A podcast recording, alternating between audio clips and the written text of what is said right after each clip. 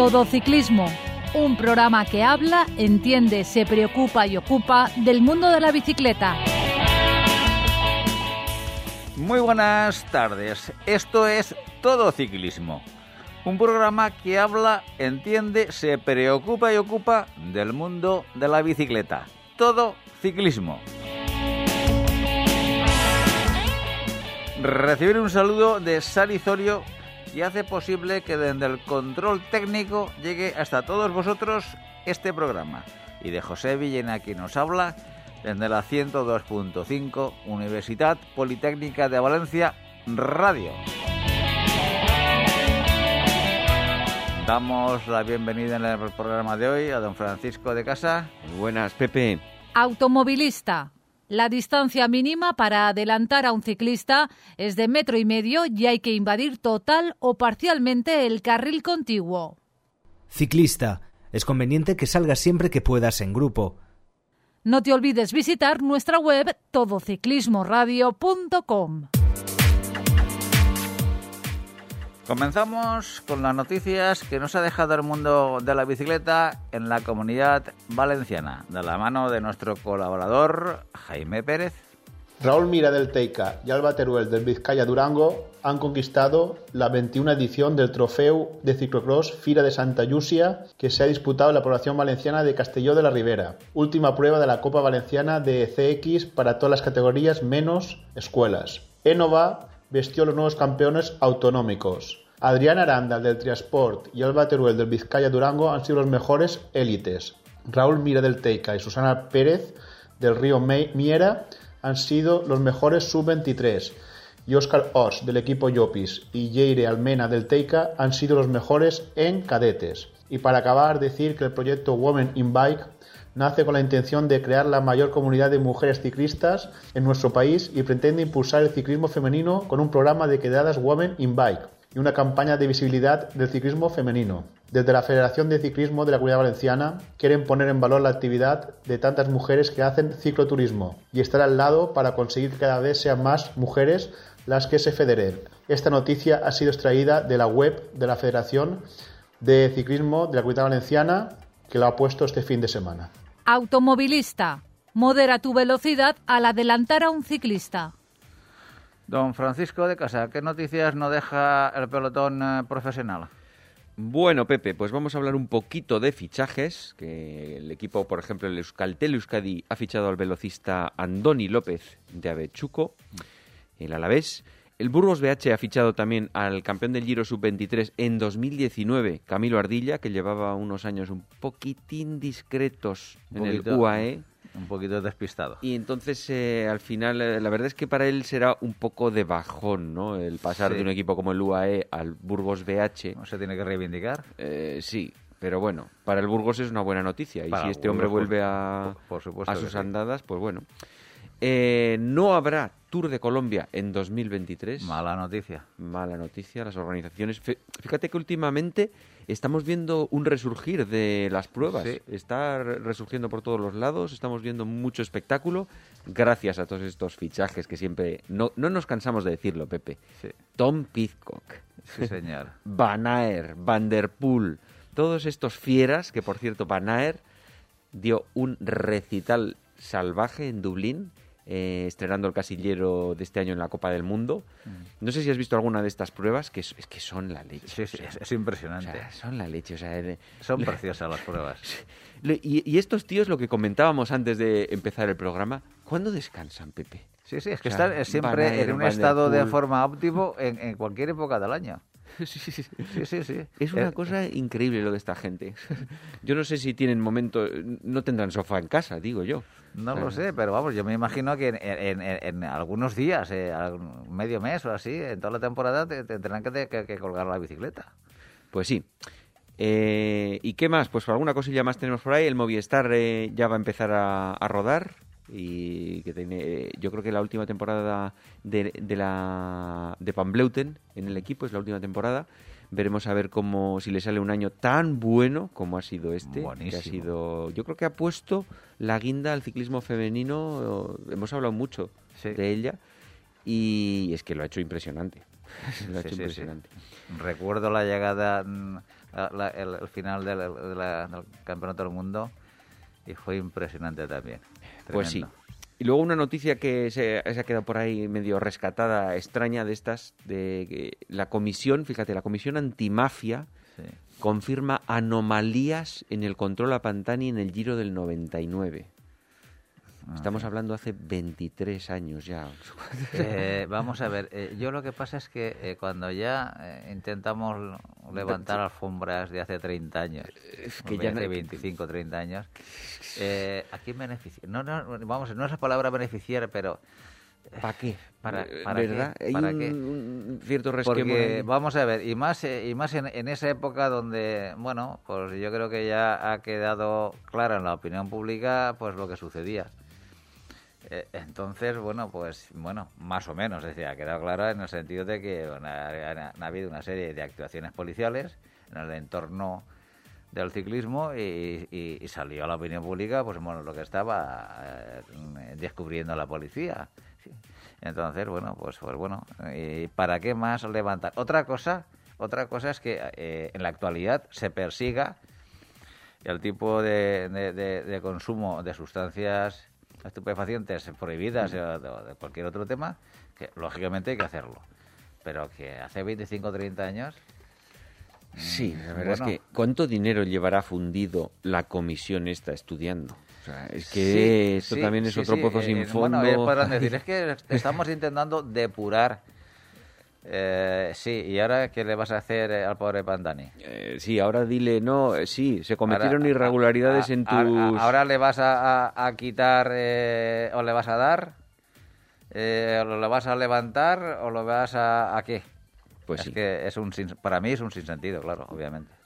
Y bueno, ya para terminar, como última noticia, David Valero, ganador de, la, de su primera Titan Desert.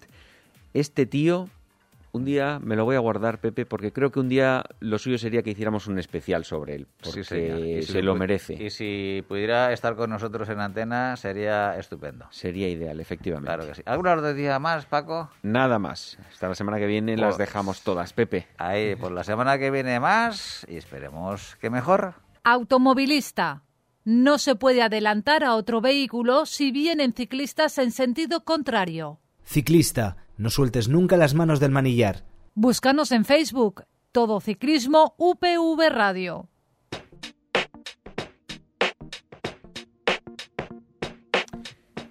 Nuestro invitado de hoy, Pepe, vamos a hacer unos puertitos, si te parece. ¿Qué te Por parece? supuesto que sí. Él se llama Jorge Jurado y en este caso nos viene a hablar de la Transpirenaica. Lo primero, muy buenas, Jorge. Buenas tardes, ¿qué tal? ¿Cómo estáis? Muy buenas tardes. A ver, esto de Transpirenaica ya impone, pero ¿en qué consiste? Pues mira, eh, esto es eh, recorrer todos los Pirineos desde Llançà, es la salida en Gerona, hasta San Sebastián, en eh, una semana de plazo, ¿vale?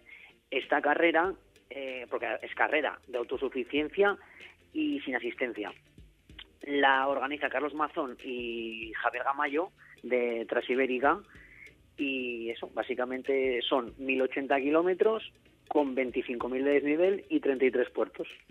Y 33 puertos. Oye, pues así resumido se dice rápido. ¿eh? Sí, pero vamos, eh, claro, eh, eh, a, a mí me viene a la mente lo que acabas de describir, algo similar como a, a la, a la París-Brest-París.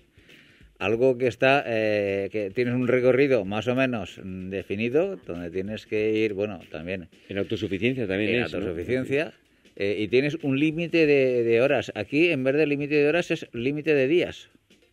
Sí, eran siete días, exactamente. Eh, a ver, yo también he hecho la París-Brest-París y veo diferencias eh, con esta. Sí. Porque al final la París-Brest sí que es cierto que eh, cada tienes que sellar cada 95 kilómetros los puntos de sello, entonces ahí tienes para comer, para dormir. Entonces ahí al final te estás asistiendo, Sí. ¿sabes? Entonces aquí es, sales de Llançà y a tu marcha. Y Pero- paras donde quieres, comes donde quieres, duermes donde quieres. eh, Guau. Pero, eh, Sí, sí. pero ¿habrá un recorrido eh, predeterminado? O vas por donde quieres. Esa vez. Sí, no, no, no, claro. Eh, nos dan el track y entonces Correcto. tú llevas un localizador y, y te vas, o sea, van viendo por dónde vas, ¿vale? Eh, es una página de Dog Watcher que la verdad que va muy bien. Tú puedes verlo, o sea, puedes seguir la carrera a tiempo real y la verdad que va, va muy bien, muy bien. Y vas viendo los participantes, vas viendo las estrategias de la gente.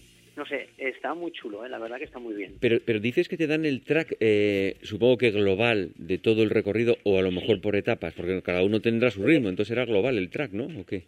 Claro, al final te dan, te dan, te pasan por email eh, cuatro tracks, que uno es el entero y luego eh, hay tres partes que lo adivinen la carrera como en tres partes. Y tú te lo, vamos, yo me puse el track entero y tú vas, pues, al final vas siguiendo la, la línea, ¿sabes? Mm. Entonces todo el mundo tiene que hacer eso y no hay, no hay puntos de sello, sino que simplemente, eh, como te van viendo por dónde vas, al final también te pueden pedir el GPS para comprobar que al final has hecho el, el recorrido correcto. Pero ¿y puedes salirte de ese track o por narices tienes que ir por ahí? tienes que ir por ahí, tienes que ir por ahí. Solamente te puedes salir si, por ejemplo, imagínate que tienes una avería. Eh, tienes una avería, no sé, eh, me lo invento, en el Tourmalet, ¿vale? Y abajo en Lusan Sober tienes todo cerrado y el pueblo más cercano es Lourdes, por ejemplo, imagínate, ¿no? Pues entonces tienes que ir a Lourdes mm, por tus propios medios, arreglarlo y volver otra vez al punto donde supuestamente has tenido la avería y ya se ha el track. Vale. Entonces, esto es en autosuficiencia, como has dicho, con lo cual, ¿cómo es tu bici al empezar? ¿Cómo, ¿Qué llevas ahí? ¿Qué empiezas? Yo, eh, para hacer estas cosas, me gusta llevar lo imprescindible. Al final intento llevar lo mínimo posible, eh, porque claro, al final también para tantas horas, tanto peso, pues es un lastre, ¿no? Entonces, bueno, yo lo que intento llevar es poca cosa. Y yo en este caso llevaba eh, bolsa de manillar y una bolsa de cuadro alargada. Y ya está, no llevaba nada más. En la, solamente llevaba las herramientas en el, debajo del sillín, en la bolsita esta pequeña, pero ya está, una bolsa de esas pequeñas de que lleva todo el mundo. O sea, no de esas grandes de bikepacking, no, no. Sino simplemente son en, para la herramienta y luego pues para ropa y comida, manillar y cuadro. Pero eh, estoy yo pensando que, bueno, eh, si a ti te apetece descansar eh, o aliment- o, eh, alimentarte, me refiero, ¿hay poblaciones? ¿qué, qué distancia hay de población a población para que tú puedas comprar eh, o, bueno, ir a un, a un restaurante o un bar a, a- a Sí, tomar un plato caliente, algo? Pues es que tampoco te sé decir, porque al final, eh, claro, es la carretera, entonces no sé, eh, no sé exactamente qué pueblos hay en diferentes distancias, pero bueno, hay pueblos grandes y pueblos pequeños. Eh, sí que es verdad, claro, tú puedes parar cuando quieras y como quieras, ¿eh? O sea que eso, mientras que sigas el track y, Sí, sí. y entres en- dentro del tiempo establecido, tú puedes parar cuando quieras o dormir, lo que sea. Sí, pero tú, por ejemplo, con el equipaje que llevas en la bici, tampoco tenías posibilidad de llevar mucha comida. Entiendo que tendrías que parar No, claro, claro, muchas claro. veces, ¿no? Y, y, bueno, intentaba parar lo menos posible, pero sí que es verdad que cuando, por ejemplo, paraba, eh, tenía la estrategia de decir, pues mira, si por ejemplo voy a estar pedaleando eh, toda la noche o casi toda la noche, porque luego también el tiempo nos fastidió mucho, ¿eh? entonces tuvimos que parar más de la cuenta, pero yo me hacía como que la última noche, por ejemplo, la pedaleé entera. Entonces, antes de que, claro, tenías que ir viendo más o menos la hora para... Claro, estaba todo cerrado. eh, según qué sitio estaba cerrado y según qué horas. Entonces tenías que, que pasar por algún pueblo que veas que estaba algo abierto y ya prepararte la comida para la noche. Sea, que tenías que hacerte tú la, la estrategia, digamos, de pedalear tanto de, de físicamente como luego de comida. Porque tú imagínate que en Francia, no sé, me lo invento, en la parte francesa de Navarra, eh, te quedas a las 3 de la mañana sin comida, imagínate, ahí no puedes comprar nada porque está todo cerrado. Entonces, claro, es una historia, ¿eh? Por eso a mí me gustó muchísimo, ¿eh? nunca había hecho ninguna de autosuficiencia y la verdad que me parece una pasada, porque aparte de, lo que es lo físico y lo mental que tienes que ir de la carrera, ya también te tienes que preocupar del tema de la comida, del tema de la ropa, está, está, está muy bien. ¿eh? Pero, ¿y dónde dormías? Eh, ¿También te llevas un saco o no? En un hostal por ahí. Claro, yo llevaba, por ejemplo, un, un saco de estos de emergencia, de estos que son, nada, que son súper finos, que no, no abultan nada, pero al final no deja de ser pues como una manta de estas térmicas, pero que te metes dentro. Entonces yo llevaba eso por si acaso. Pero claro, como el tiempo no se hizo tan malo, sí que tuve que parar eh, a parar en hotel a dormir. Porque el segundo día, sobre todo, que llovió, llovió, llovió, pues claro, tuvimos que parar. Yo por lo menos paré mucho eh, cuando estaba lloviendo. Paré en Luchón la segunda noche y luego paré en Lusan Sauber. entiendo que eso además te lo pagas tú. Va Sí, a sí, tu claro, aire claro. todo. O sea, tú, a ti te dicen, mira, sales de aquí, tienes que llegar allí, búscate la vida. Exacto, exactamente. Sí, sí, tú te pagas todo, lo que quieras comer, lo que quieras dormir, claro, claro, al final eso, nada, no te dan nada. Pero, La organización no te da nada, ni habituamiento ni nada. eh, ¿cuántas ediciones lleva de esta prueba? Ostras, pues yo creo que lleva unas seis o siete, me parece. No te sé decir exactamente, pero yo creo que sí. Cinco o seis, siete por ahí, más o menos. Por ¿Y ahí. ¿Había mucha participación? Eh, estábamos a puntos 156 o una cosa así. Y salimos de Jansá 100 o 95 o una cosa así. Que a mí me pareció la verdad que raro porque, ostras, al final pagas 200 euros de inscripción Sí, claro. y, y un tercio de la gente apuntada no vaya directamente a la salida. A ver, daban malo de agua, sobre todo día y medio, dos días, daban muy malo. Pero claro, ostras, para no ir, ¿no? No sé. Pero pues, ¿cuándo, eh, eh, ¿cuándo se realizó? ¿En qué época del año fue? El 25 de junio fue. 25 de junio. Sí. O sea, al final la fecha más o menos es buena, al final. Sí. Eh, pero claro, en el Pirineo también es tan incierto que te puede hacer dos o tres días malos, que fue lo que pasó. Y claro, pues bueno. Y entonces tú cuando, cuando afrontas un, un reto de, de este tipo, ¿tú cómo te lo planificaste? Pues a ver, yo he hecho ya muchas de estas de, de ultradistancia, he hecho muchas breves, de, de 600, de 1000. Eh, yo, lo que os he dicho antes, hice la Paris Brest Paris también en 2019. Entonces, bueno, algo de experiencia tengo. Pero tampoco, es que tú tampoco puedes entrenar una prueba de estas características día a día, digamos, porque al final tú no te vas a hacer 800 kilómetros un día o 700, ¿sabes? Entonces, Claro. pues sí, sí que son tiradas largas, pues de 200, 300 a veces. Luego las breves también te ayudan a, pues, a prepararte para estas carreras. Pero básicamente, y es que como siempre digo, para mí estas carreras son un 70% de mente y un 30% de físico. Evidentemente tienes que estar entrenado y tienes que tener, pues eso, condiciones para, para poder terminarla. Pero es que la cabeza es fundamental. Para mí la cabeza es todo. Entonces tú, tú tenías perfectamente planificado eh, eh, cuántas horas al día ibas a, eh, a pedalear, si era de noche, si era de día. Eh, Es decir, toda tu estrategia para Sí. llevar eh, la- eh, los alimentos que necesitas, la hidratación que necesitas. Eso, ¿cómo era la estrategia de un día tuyo? Exacto. Claro, más o menos, a ver, yo más o menos tenía paradas establecidas más o menos. Claro, al final tú no te puedes, no puedes ir a rajatabla o casi a rajatabla en el papel eh, según con las circunstancias que se dan. Claro, al final nos hizo muy malo, por ejemplo, lo, como lo que os digo el segundo día. Entonces, eh, salimos el 25 de junio a las 8 de la tarde. Salimos de Yansá, hicimos, o sea, yo hice toda la noche, a las 8 de la tarde salimos, toda la noche y todo el día siguiente. Y paré en Lusan sobre- o sea, en, en Luchón, Bañes de Luchón, paré sobre las 8 de la tarde o las 7 de la tarde. ¿Cuántos kilómetros llevabas hechos ya? Esos son día. 400, 440 o Es 80 decir, que ahí. llevabas ya... Y, y con ma- 9.000 de desnivel o alguna cosa No, pero, así, pero ¿no? que... Sí, sí, pe- sí, 9, 9, sí, 9 pe- mil pero, salían. más. pero digo que, que llevabas ya prácticamente el, el 50% de la prueba. Casi, casi, casi, sí, sí, casi sí. ¿En un día? Sí, más o menos, Sí, más sí. o menos sí. Sí, eh, Tremendo. salieron 440 o algo así, sí, 9.000 de desnivel. Entonces, la cosa fue que yo tuve que parar ya porque empezó a llover. Sí. Entonces, eh, me cogí un hotel cuando bajé el portillón, Sí. llegué a Luz, o sea, llegué a Baños de Luchón y dije, es que tengo que dormir sí o sí, porque no puede seguir. Y estaba viendo el Dog Watcher y había gente que también había parado en Viella, gente que había parado un poco más adelante, pero bueno, estábamos más o menos un poco todos, la parte de delante de la carrera, íbamos todos más o menos parejos. Entonces yo paré allí y me puse la alarma a las 2 de la mañana para salir a las 3, dos y media o 3. Pero claro, yo me desperté y estaba diluviando, diluviando. Entonces digo, ah, pues me queda una hora más a ver si para. Y me veía el radar, pero es que estaba la nube encima. Entonces no paraba y no paraba. Y ya digo, oye, pues ya que de perdidos y de perder tiempo, pues desayuno bien. Entonces en el hotel ya me levanté, desayuné bien y me puse todo lo que tenía de ropa de lluvia, pues el chubasquero, eh, tenía pues solo perneras de, de, lluvia y bueno, y tiré para adelante, para arriba para, para el puerto, para el Pere Sur. Y bueno, me cayó un agua que para qué. Entonces, ahí estuvo lloviendo todo el rato. Llovía, paraba, llovía, paraba. Y bueno, ese segundo día solamente pude hacer, eh, creo que fueron 170 o 160 kilómetros.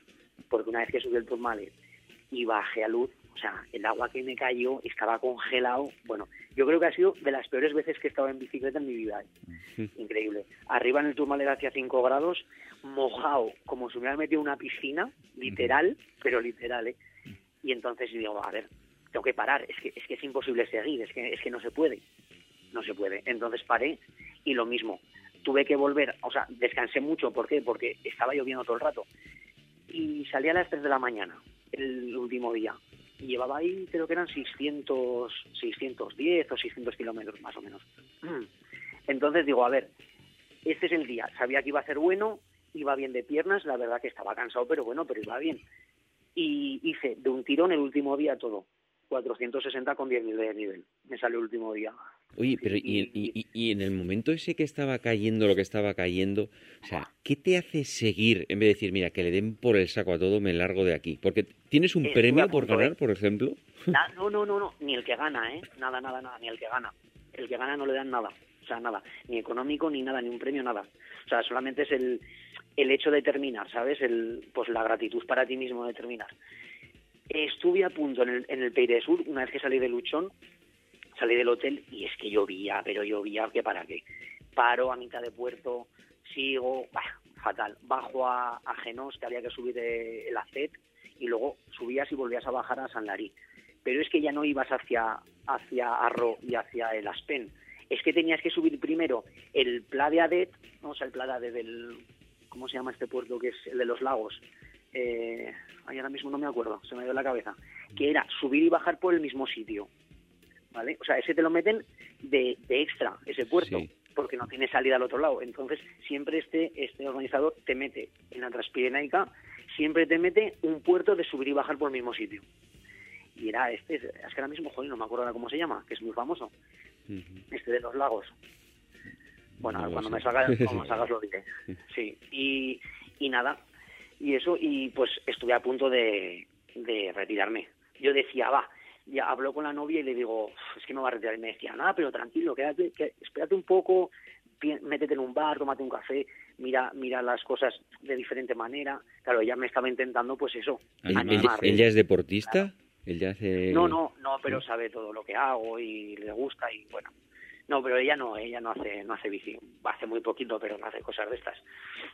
Y como sabe lo cabezón que soy, pues dice, pues tengo que pasar este bache malo, digamos, para ya luego volver a ser. Y es que al final es así. Es que es un sub y baja de, de emociones y de cosas que al final estás en la mierda, pero es que dentro de dos horas estás eufórico, ¿sabes? Eso- Sí, pero a- a- y a ti, al, al nivel tuyo de mental o como quieras, al final, eso cuando llegas y lo consigues, ¿te compensa frente a haberlo pasado tan mal? Sí, estando allí en el momento dices, buah, paso, es que es que no, es que no me, no me merece la pena, no vengo más aquí. Y yo pensaba muchas veces, pero a mí quién me manda meterme en esta mierda. ¿sabes? Porque al final dices, macho, es que estás ahí, pero tirado, porque al final es que no tienes tampoco apoyo ni nada, es como es de autosuficiencia no tienes nada. Entonces estás por ahí por los Pirineos tirado, eh, mojado, hecho una mierda, cansado, y lo piensas y dices, hostia, pero de verdad que esto me compensa a mí para, para estar sufriendo esto. Pero es que luego pasas la meta y ya se olvida todo. Se olvida, es que se olvida, que es una pasada. Es que Pero- es verdad. Y, y- pero, y al día siguiente, Sí, no, al día perdona, siguiente sigue. decía, al día siguiente decía, eh, es que no me apunto ni de coña más, no hago ninguna de estas más, que le den por culo, que no me gusta.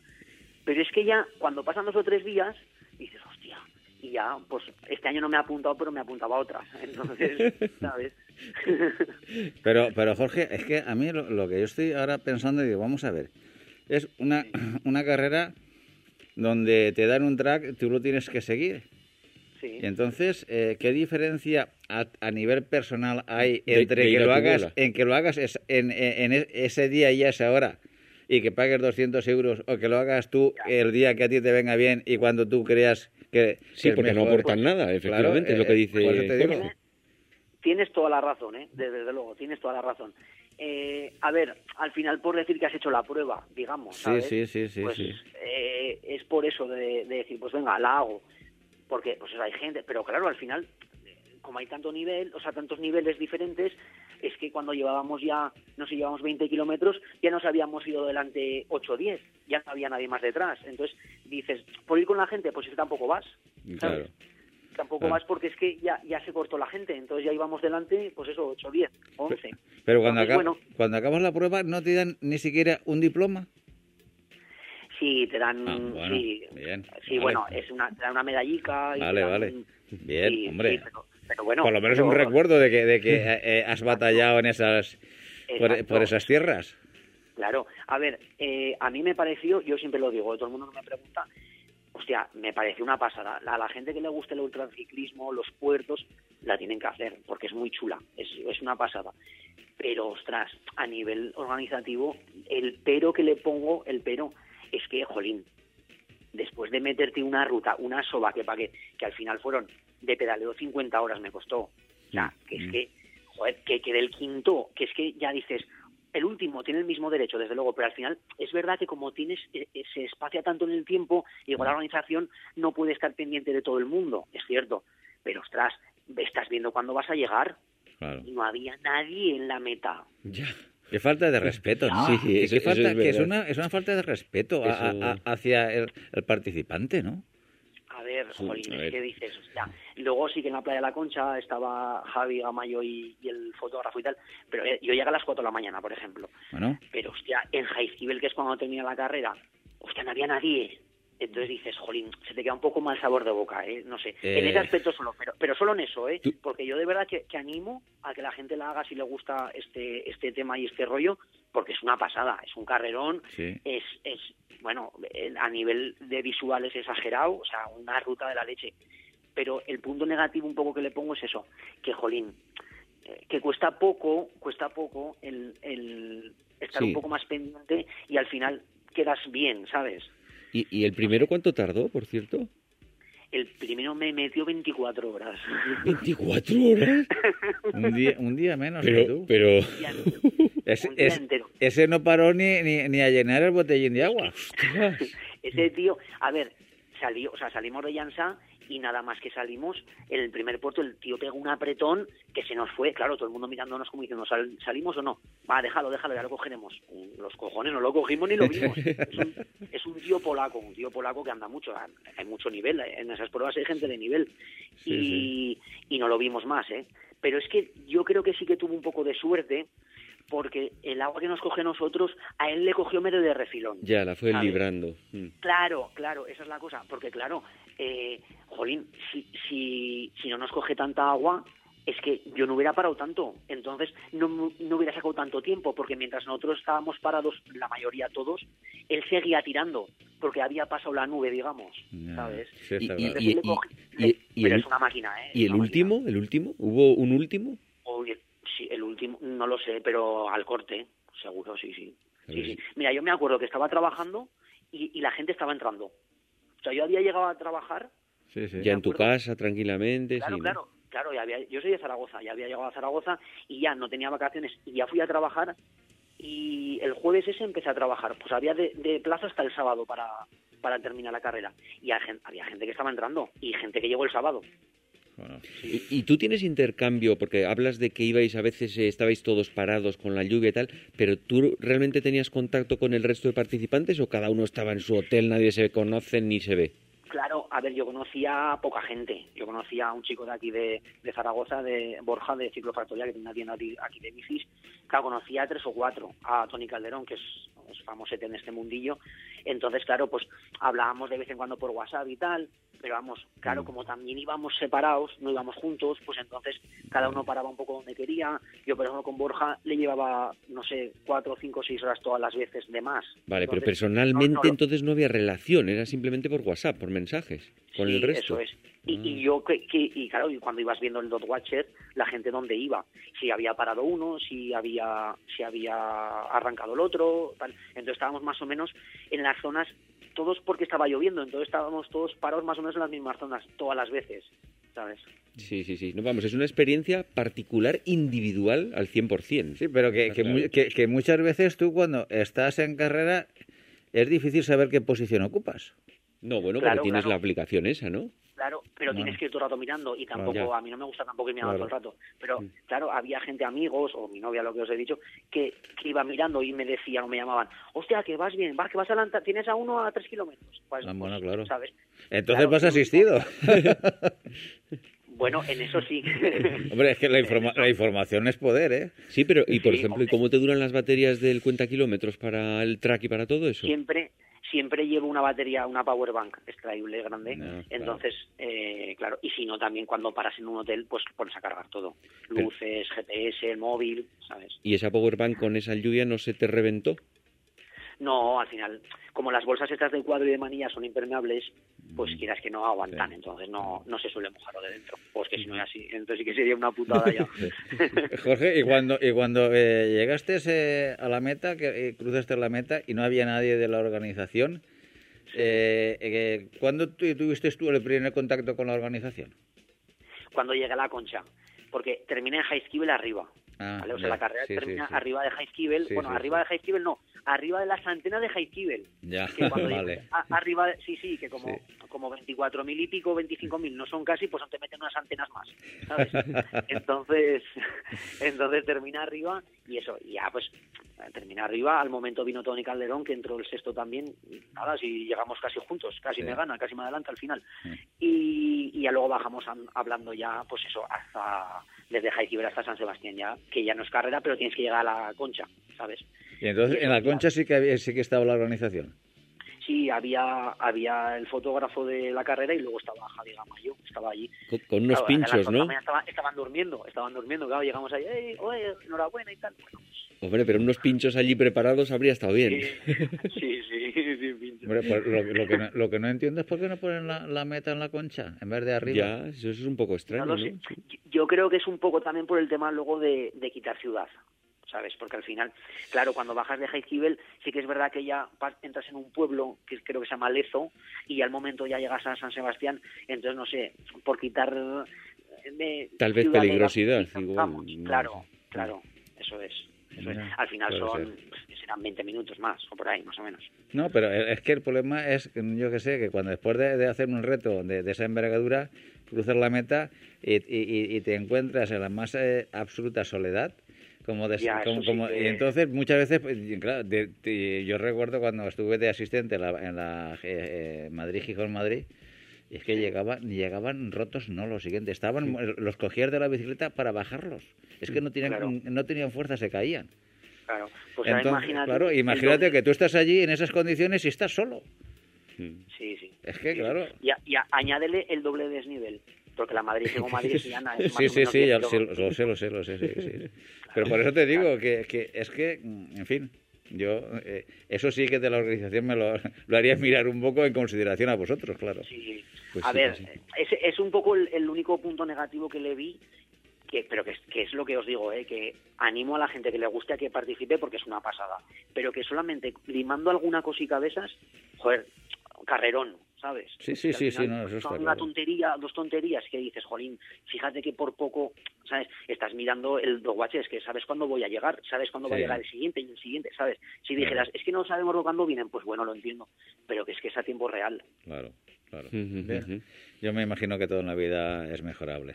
Por supuesto que sí. y, y seguramente seguramente lo mejorarán pues seguro vamos por supuesto Sí, sí. pero bueno Pues sí, sí, sí. yo cuento mi experiencia Claro bueno, sí. bueno, pues nada, pues eh, pues nada, muy ha estado muy bien la experiencia de la Transpirenaica, Jorge. Eh, nos tienes que contar otras aventuras de esas tuyas, eh, que tienes unas cuantas. sí cuando queráis hombre y desde luego estén tan interesantes como esta. No sé si porque te haya caído lluvia o por lo que sea, pero No, no, pero es que, es que son, es que son retos, desde luego, impresionantes.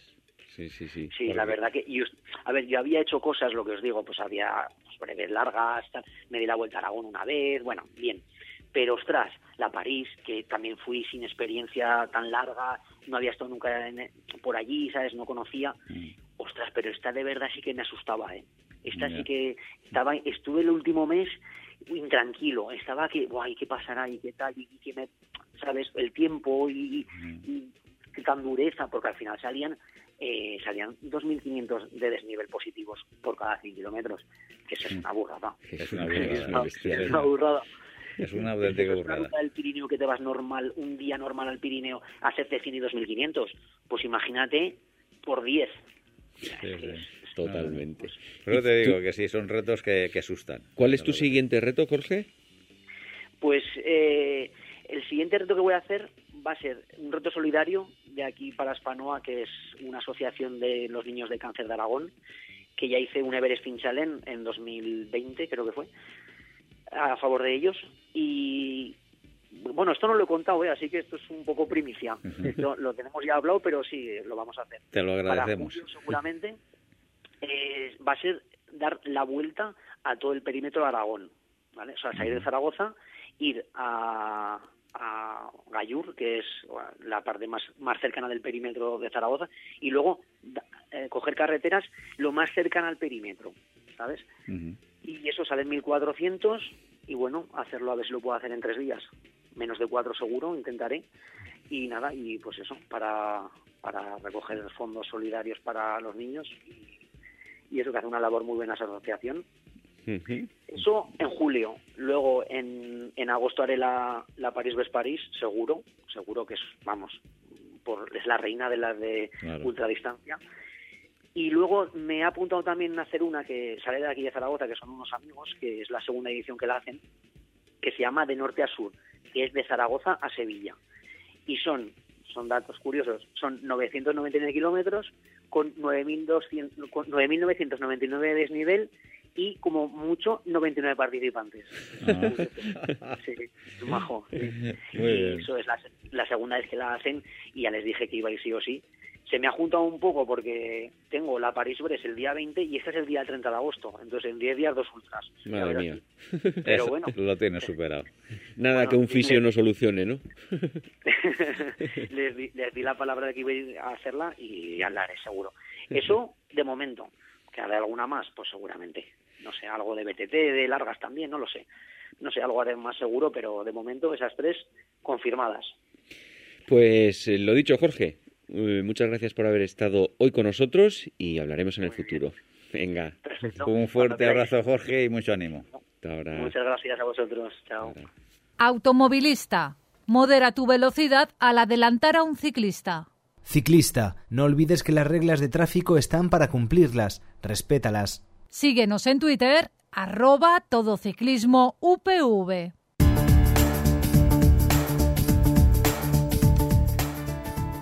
Ya hace unos programas, Pepe, ¿te acuerdas que estuve contando que ya tanto hablar de mountain bike, dije este verano me voy a hacer con una y estuve dándole mucha caña al mountain bike, estuve Sí, contando señor. aquí las experiencias y, y- y hablamos de que el mountain bike tenía bastante sentido el tema motor eléctrico porque te daba mucho juego y a raíz de eso eh, nuestro experto en mountain bike, Alfons Bayonas, pues resulta que ha desarrollado un tándem eléctrico. Alfons, muy buenas. Hola, buenas tardes. Buenas tardes, Alfonso. A ver, que te has metido el mundo electrificado. Sí, bueno, de hecho, el, el, tándem de doble suspensión, ruedas de 29 y tal, que, que, que ya os había hablado en alguna ocasión, temporadas anteriores, era la base del proyecto de, de hacer un tándem eléctrico. O sea, todo eh, está montado en torno a este tándem. Y llevamos cinco años de desarrollo, probando primero los tándems eh, normales, musculares, y paralelamente haciendo pruebas de, de motores y baterías y demás. Y ha, arribado, eh, ha, ha llegado el punto en el que en el que hemos unido la parte de tándems con la parte de motorización. Y ya, ya lo tenemos en marcha, funcionando y, eh, y a la perfección. Eh, bueno, en principio, Alfonso, eh, buenas tardes. Eh, ¿Qué tipo de motor eh, habéis eh, elegido? Hemos elegido un motor Oli, que es una marca italiana, y, y con batería de 750 eh, vatios, que consideramos que, es, el adecuado para el uso que se le va a dar en tándem. Oli sale un poco de los de los, las marcas habituales, lo que sería Shimano, Bosch, Brose, Yamaha. Sí. Eh, y en este caso están especializados en hacer motores, mm, llamémosle, de arrastre. Vale. Son motores no tan pensados para una bicicleta individual para salir a pedalear, pese a que también, también se puede hacer un mapping de motor y, mm, prestaciones y demás se, sirven perfectamente, pero están especializados en cargo bike. De manera que, que arrastrar 200 kilos para un motor Oli no le cuesta tanto como un motor Shimano o un motor Bosch. Entonces, mm, ese ha sido el punto clave para, para hacernos decidir por este motor. ¿Y qué voltaje utilizáis? ¿Qué utilizáis? ¿48 eh, voltios? Pues me gusta que me hagas esa pregunta porque yo de esos eh, aspectos tan técnicos mm, no controlo nada. Nada. Ahí dejo, dejo que manden los expertos y que me digan, hace llevarlo así, yo lo llevo así. y yo pruebo, veo si funciona, le digo, pues mira, necesito un mapping que me dé más potencia en, en, el tope y no en, el par bajo, o que sea. Y ellos ya mm, gestionan lo que tengan de, tocar. Yo ahí se me escapa. ¿Y, dónde va? ¿Dónde va puesto el motor? ¿En el eje? El motor va, va puesto en las bielas posteriores, en el copiloto. Bielas posteriores, vale. sí, la parte De, mitad para atrás, para entendernos sí, sería estándar. Vale, es decir, que solamente eh, lo que le veis acoplado es un motor, mm, para vamos a decir, eh, que estaría, eh, entiendo que en el eje pedalier. Sí, sí, sí, en el pedalier. pero hay, dos ejes de, hay dos ejes de pedalier en, el y están en el trasero. en el trasero. El, delantero simplemente es, lo que se llama el timing, que, que, que, une algunas bielas con las otras para que los dos ciclistas pedaleen a la par. Entonces, el motor está detrás, igual que están los cambios de marcha y todo está detrás. Que se gestiona desde delante, desde el piloto. ¿eh? ah, vale. Es decir, tú gestionas todo el, accionamiento, vamos a decir, las solicitudes que tú le pides al motor. ¿Es el, el, piloto delantero? El piloto, el piloto delantero. El copiloto, en mi caso, en, de mi tándem, sí. Eh, lo que lo único que yo controlo es eh, subir y bajar mi propia tija de sillín. El piloto controla la suya también. Mm. Y, y, el bloquear o desbloquear el amortiguador trasero. Vale, vale, vale. Y a partir de ahí pedalear. Entonces, el piloto es el que controla frenos, cambios, como siempre, controla su propia tija de sillín, controla también el bloqueo desbloqueo de la horquilla. Ah. y en este caso tiene el extra de, poder controlar con un mando remoto que va enganchado al puño, muy muy cómodo, muy fácil de, acceder a él, que, simplemente es, mm, para entendernos son tres botones, on-off, para, para encender y apagar, y botón de subir o de bajar potencia. Perfecto. Entonces, cuando se pone en marcha, por defecto está programado para que se, para que empiece con el 5, que es el, tope de potencia, y a partir de ahí le puedes bajar 4, 3, 2, 1 o 0. Y, y vas con el motor apagado, o sea, sin asistencia, pero con el motor encendido como si estuviese apagado. Y entonces cuando, cuando, conectas el motor ya directamente te da, te da, te da la, máxima potencia. ¿Por qué, ¿Por qué es eso? Mecánica, pues, eh, mecánicamente eso tiene que ser un choque brutal, ¿no? No, no porque el motor no, no aprieta hasta que tú no pedaleas. Con lo cual siempre arrancas tú pedaleando y el motor después es el que empuja, a raíz de lo que tú pedaleas. Sí, no, sí, sí, no, no, es una moto, no, no le das al botón y se tira para adelante. No, no, sí lo entiendo, vamos, es que, que yo llevo también ese, esa especie, ese, ese sistema más o menos. Pero la, ventaja está en que si estás bajando, lo que sea, vas con el motor a cero o, con el motor apagado incluso para, mm. para ahorrar batería, por, el motivo que sea, y de golpe y porrazo te viene una subida que no te la esperas, no has podido cambiar de marcha o lo que sea, con un, simple segundo de darle al botón de on, ya tienes el tope de potencia. Vale. Y con el uso normal, tú ya has visto que eso es más óptimo que que empiece en el cero, en el 1, digamos sí, bueno, al final es cogerle la práctica, es igual subirle que bajarle velocidades. Sí, sí, sí, Potencia al motor, asistencia al pedaleo. Y, ese por defecto viene al 5, cuando arrancas es demasiado, le bajas 4, 3, 2, 1 y, ya, ya arrancas. Para, ir por ciudad, para entendernos, es suficiente. Pero si te, si te engancha un semáforo con, con los coches con las ansias detrás o lo que sea, tal y como arrancas en el 5, pues los coches ya no les estás molestando. Claro. Porque te pones a 25 por hora en dos segundos. ¿eh? Sí, sí, sí. ¿Y la, eh, qué velocidad máxima puedes alcanzar en llano con, con ese motor? eh, corta la asistencia en 25. Vale, claro, que eh, ese es, que el llano, es que es- eso es un poco pregunta trampa. El llano es el terreno ideal para el tándem, llano y bajada. Sí, claro. Con lo cual, en llano y bajada vas fácil a 27, 29, No, no, 30 no, no, algo. no- no te hace falta el motor. no tienes la asistencia. La ventaja Claro. que tienes, la ventaja que tienes es que el- por aquí cerca de casa, por- para entendernos, hay un río. El, el Llobregat está aquí, el- en nuestro pueblo, toca, toca el- colinda con el río. Entonces hay todo el camino paralelo al río para que la gente pase, que vayas con los críos, hay diferentes parques, hay incluso un circuito de, de ciclocross. Eh, eh, ahí cada pueblo tiene se, se lo ha acondicionado el margen del río a su gusto, pero por lo general tiene el desnivel que tiene un río, que es más o menos mm, 0,5%, Sí, exacto. es totalmente plano. Entonces ahí pedaleas con el tándem a, a nivel muscular, con el motor apagado, y, y te vas rápido a 27, 29 por hora, fácil. Mm. Entonces, la ventaja de tener el motor encendido es que va, va todo el rato con- sin asistencia y cuando llegas a un paso de animales o una cadena para entrar a algún terreno privado, lo que sea, a minoras, Sí. a 2, 3, 5 por hora para pasar ese paso estrecho y en dos segundos vuelves a estar en velocidad de crucero. Ya.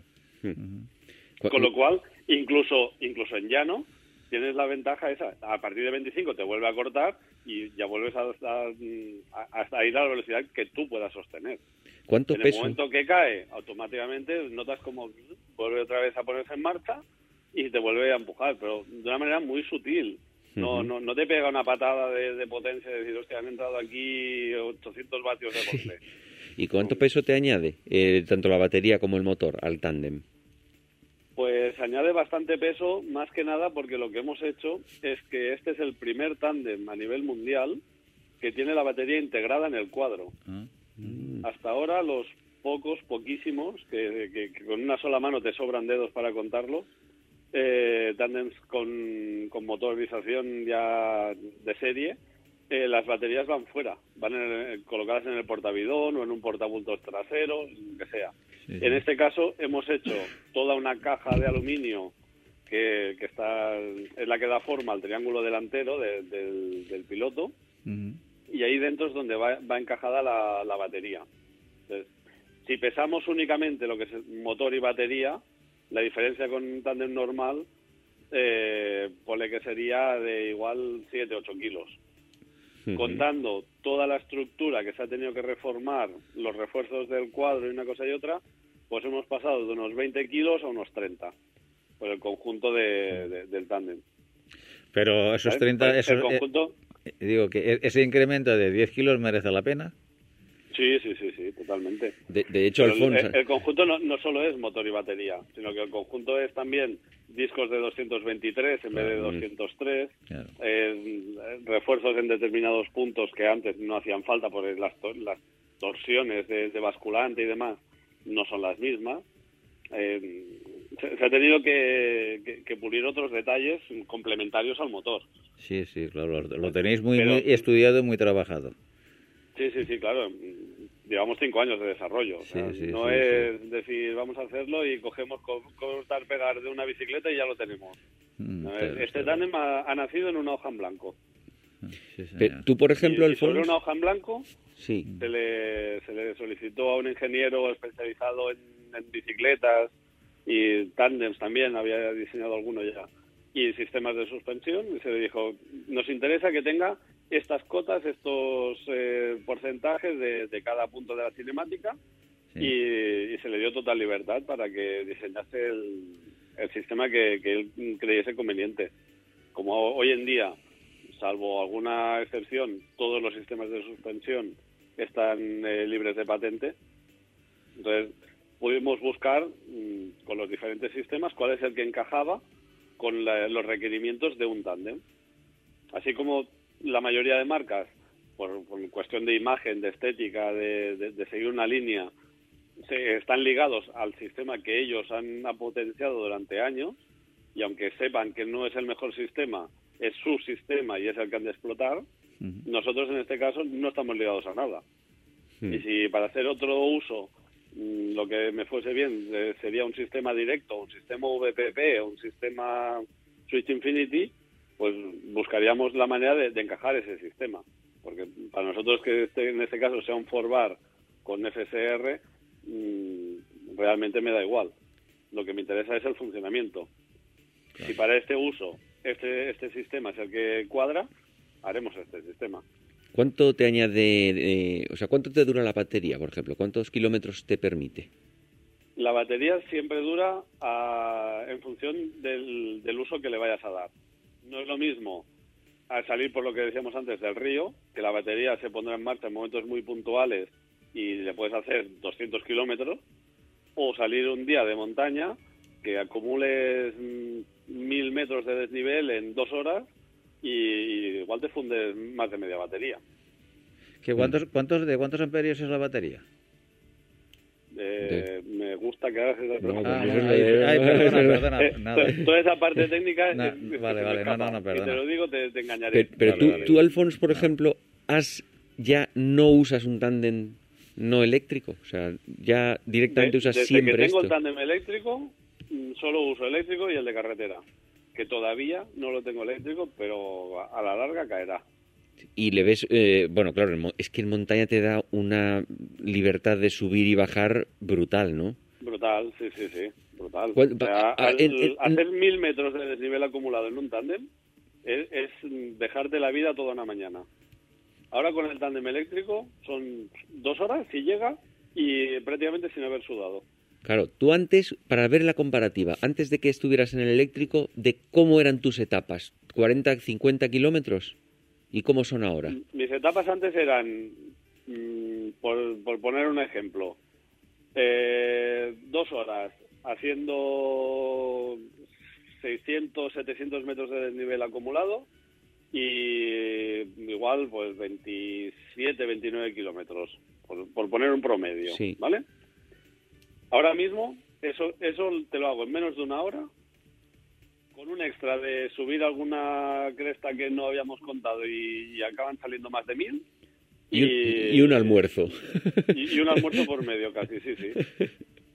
es, que, es que la, la, gran libertad que te proporciona es siempre... Es que en montaña hay mucha diferencia, Pepe, yo creo. ¿eh? Ahí es donde el eléctrico te da un... Buah, sí, te da un plus tremendo, pero, pero eh, y, bueno, y en carretera también es un plus, porque tú ten en cuenta que en carretera, cuando, cuando tú vas en, un pelotón, de, bueno, cicloturismo, estamos hablando de nivel de cicloturista, por supuesto. Eh, cuando tú vas en un pelotón, siempre los de delante, eh, cuando se te escapan es porque no los has dejado ir, es porque no pueden más. Porque son unos máquinas, efectivamente. claro, entonces la capacidad de poder disfrutar del ritmo de los de delante con tus capacidades físicas, porque claro, es que siempre estamos hablando de que, que, es que es la edad, es que es una enfermedad, es que son condiciones que o tienes el motor eléctrico o no puedes estar ahí. Es que esto es un superpoder para la edad. No, Totalmente. es, que, es, que, es que eso es así. el, ligado a lo que, a lo que comentas, en carretera mucha gente dice es que es, es inútil llevar una bicicleta eléctrica porque ya vas a veintipico, treinta por hora. Sí, vale, pero súbete a un puerto de montaña. Claro, sube el turmaleta a 25. por hora. claro. es ahí donde está la diferencia. Cuando vayas llaneando y bajando, la inercia, los dos, tres, cuatro kilos de más que le pongas a una bicicleta respecto a, una bicicleta eléctrica de carretera, te lo compensas de sobra. Porque en cuanto te venga una subida, mientras los otros caerá su velocidad de, de 30, ponle, a 12, la tuya caerá de 30 a 22. Sí, es que es, que es, así de, sencillo y, de claro. La verdad es que es una ventaja. ¿Nosotros? Sí, no, comenta, eh, dinos, eh, Alfonso nosotros notamos mucho la diferencia en las salidas en grupo. En salidas en grupo, un tándem respecto a una bicicleta siempre es más lento, siempre. Pues desde que tenemos el tándem eléctrico somos nosotros los que esperamos a los demás.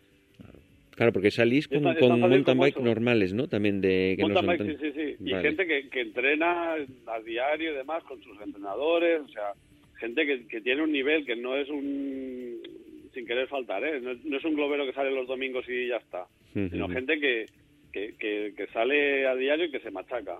Y que hasta ahora nosotros lo, seguíamos en las bajadas y ya está. Claro. Oye, se me ocurre pues otra cosa. Ahora es en las subidas que tenemos que ir nosotros levantando el pie.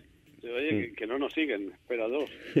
Pero has comentado antes que habéis aumentado el diámetro de los discos eh, en el tándem, se me ocurre que con lo que pesa dos personas y tal, ¿las pastillas de los discos en un tándem no se funden a nivel salvaje?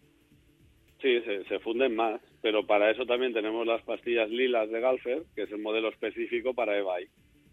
Ah, vale, que ya- Entonces, juntas unos discos de, de Galfer también, de, de 223, que son los que se utilizan para descenso hoy en día, con las pastillas específicas de, de e-bike y frenos de cuatro pistones, y la frenada, te diría incluso que es mejor la frenada del tándem eléctrico que del anterior tándem, con los mismos frenos, pastillas normales y discos más pequeños. ¿Y cada cuánto cambias tú las pastillas, por ejemplo, con tu uso? Mm, Es que eso también es muy relativo. Hombre, claro, también Y es- si pillas días de barro, pues dura mucho menos que, Claro. que, sí, que sí. días de, de sol. Pero una temporada entera no te duran, ¿no? No, no, no, que va, que va. si, si duran dos o tres meses ya me puedes dar gracias. Mm, Sí. No, sí. no. no. No es como los, los frenos de zapata antiguos que, que podías pasarte tres años. Uy, tres. A mí me duran mucho más de tres, sí. Es que el truco para no gastar la- las zapatas es no frenar. Sí. Es no frenar, claro. Pero entonces gastarías fuera de, de las zapatillas, porque tendrías que poner de pie la rueda para. Efectivamente. Sí, sí, sí. Bueno, eh, El, el- el tema del, del tándem eléctrico es, es realmente es lo que necesita el, el- el mundo del tándem. El, Sí. el motor te quita todo lo que te penaliza el, el- el hecho de ser un tándem, excepto algunos puntos de maniobrabilidad, evidentemente. Pero bueno, también Mm. Bueno, pero- hemos comprobado que, que subidas que incluso con la bicicleta cuestan a nivel técnico, sí. Algún, algún camino muy estrecho con piedras, escalones de subida y tal, y con el tándem eléctrico lo hemos conseguido subir. Claro. Sí, sí. Pero- Simplemente es saber en qué momento has de dar la pedaleada para que te, te ayude y te, te empuje el motor también y, el- y con la inercia que te, que, te, que te mueve superes ese punto donde no podías haber pedaleado antes. Sí, pero de todas formas lo que estoy yo pensando que eh, me dices que habéis colocado el motor y me imagino que el, la batería estará también en, el, i- en, en la parte baja del cuadro. Eh, No, estaba arriba, ¿no? Ha dicho La- que estabas como en el batería está en triángulo. tubo diagonal. Sí. Sí, sí, claro, en, la- en el tubo diagonal, pero en el tubo diagonal como te viene del eje pedalier hasta arriba, Sí, en el diagonal que va del eje me, hacia adelante, imagino ¿no? que estará en la, La- zona, la en la zona baja, en el- que sería lógico, por el centro de gravedad. No, no, no. ¿Dónde está? La, la batería está colocada en el tubo diagonal del piloto. Sí. Y está colocada, colocada en la parte mm, de mitad para arriba. No, no, Y el- tiene también su lógica.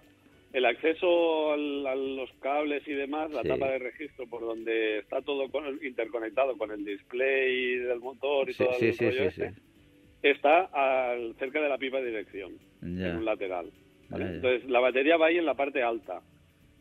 Todas las entradas Sí, pues, de ventilación y, y de, de cables sí, sí, son posibles puntos de entrada de agua. sí. Mm. La electrónica y el, y el agua sabemos que no son buenas sí, amigas. Sí, sí, eso- eso- eso- Y en mountain Entonces- bike va a haber a montones. Y en mountain bike, además, en el barro. sí.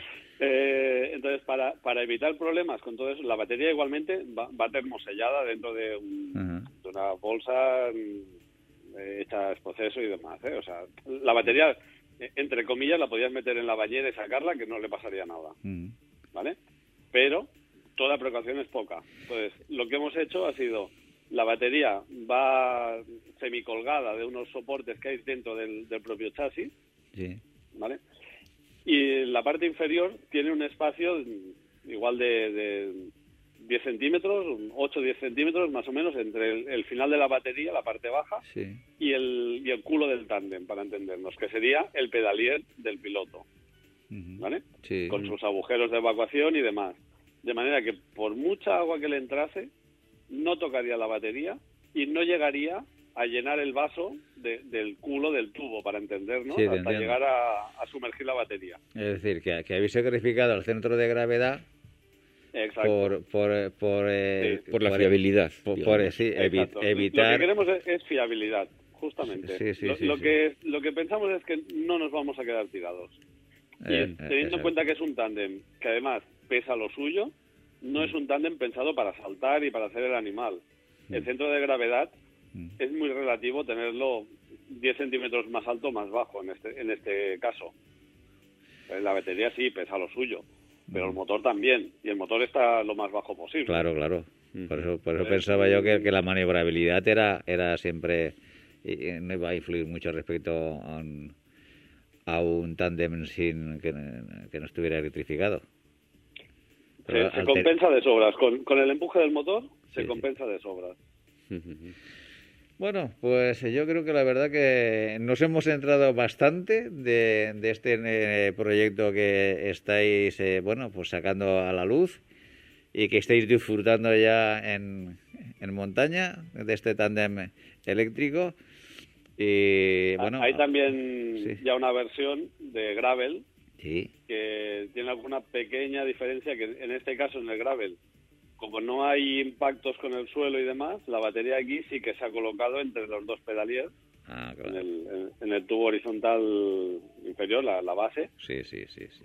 y el, el- el gravel te lo permite Claro. la, la evacuación del agua se ha gestionado de una manera diferente y tal Sí, sí, sí. y, y, y eso es, el siguiente paso ya será carretera Por de supuesto. carretera es muy fácil hacerlo con un motor en la rueda pero el, el empuje que aporta y demás no es el mismo, mm, pese a que también estamos estudiando opciones y demás. ¿eh?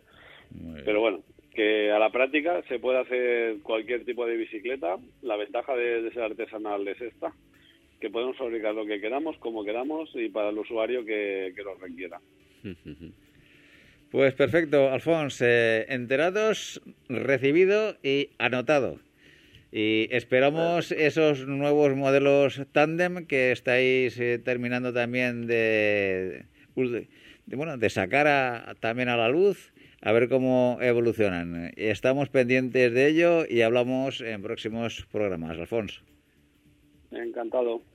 un placer y hasta la próxima. Hasta pronto. Bueno, hasta aquí el programa de hoy. Don eh, Francisco de Casa, nos vemos, nos escuchamos eh, la próxima semana. Pues sí, ha estado interesante, Pepe, así que veremos el lunes qué traemos por aquí. Claro que sí. Y a todos vosotros os esperamos el próximo lunes a partir de las seis y media de la tarde y los jueves a partir de las doce del mediodía.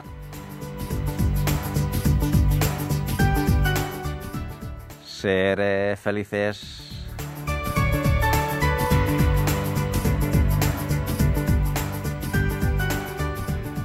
No te olvides visitar nuestra web todociclismoradio.com. Acuérdate de ponernos una reseña en iTunes.